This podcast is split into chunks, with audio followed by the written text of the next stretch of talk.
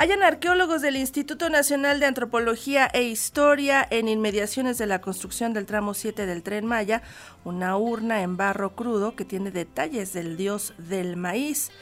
Estrenará Francisco Hernández, director de la Compañía Nacional de Teatro Clásico Fénix Novo Hispano, el montaje Motines, en el que se reflexiona en torno a la resignificación de espacios públicos con el título El misterioso caso de la desaparición del pastel de chocolate. Lanzará Ediciones SM en México, una serie de literatura policíaca para niños y jóvenes del escritor español Jordi Sierra. Háganos llegar sus comentarios por el WhatsApp al 55 12 33 29 15 o a través del Facebook de Radio Educación.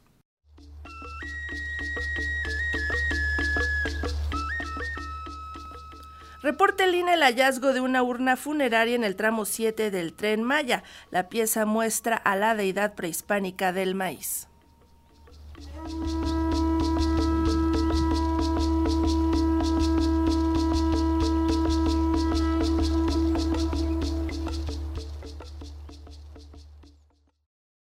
Una urna funeraria realizada en barro crudo con la imagen del dios del maíz constituye uno de los hallazgos realizados en el tramo 7 del tren Maya. Destinada para albergar los restos mortales de un individuo, la pieza está coronada con una tapa donde aparece un búho, ave agorera y símbolo de guerra entre los antiguos mayas de la región de Riobec. El descubrimiento fue dado a conocer este lunes por el director de Lina, Diego Prieto Hernández, durante la conferencia presidencial matutina. Les presentamos un hallazgo reciente en el contexto de las tareas del salvamento arqueológico que hemos recuperado en el tramo 7 de eh, esta ruta ferroviaria del tren Maya. Se trata de una urna funeraria que presenta la imagen, una imagen muy interesante del dios del maíz que emerge de las hojas de la mazorca. Es una olla en barro crudo que, por supuesto, contiene los elementos de una persona, un individuo enterrado y depositado en esta interesante urna. El antropólogo también presentó los avances de los distintos sitios intervenidos mediante el programa de mejoramiento de zonas arqueológicas Promesa, entre ellas la zona arqueológica de Tulum la zona arqueológica de Tulum. En esta zona la investigación y conservación va muy avanzada y estamos próximos a la inauguración, la apertura de la nueva unidad de servicios. También estamos trabajando en el Museo de la Costa Oriental.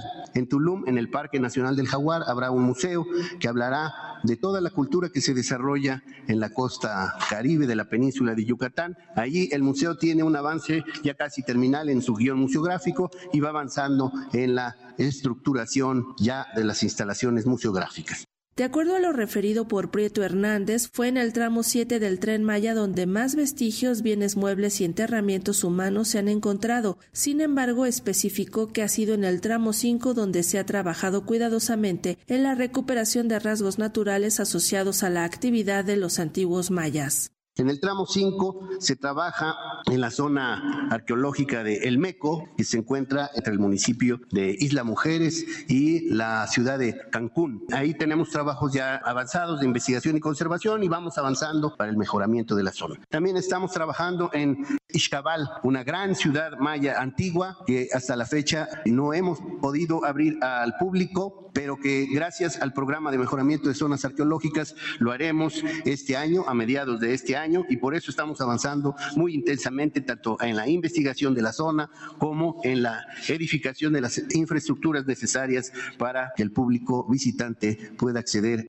Para Radio Educación, Sandra Karina Hernández.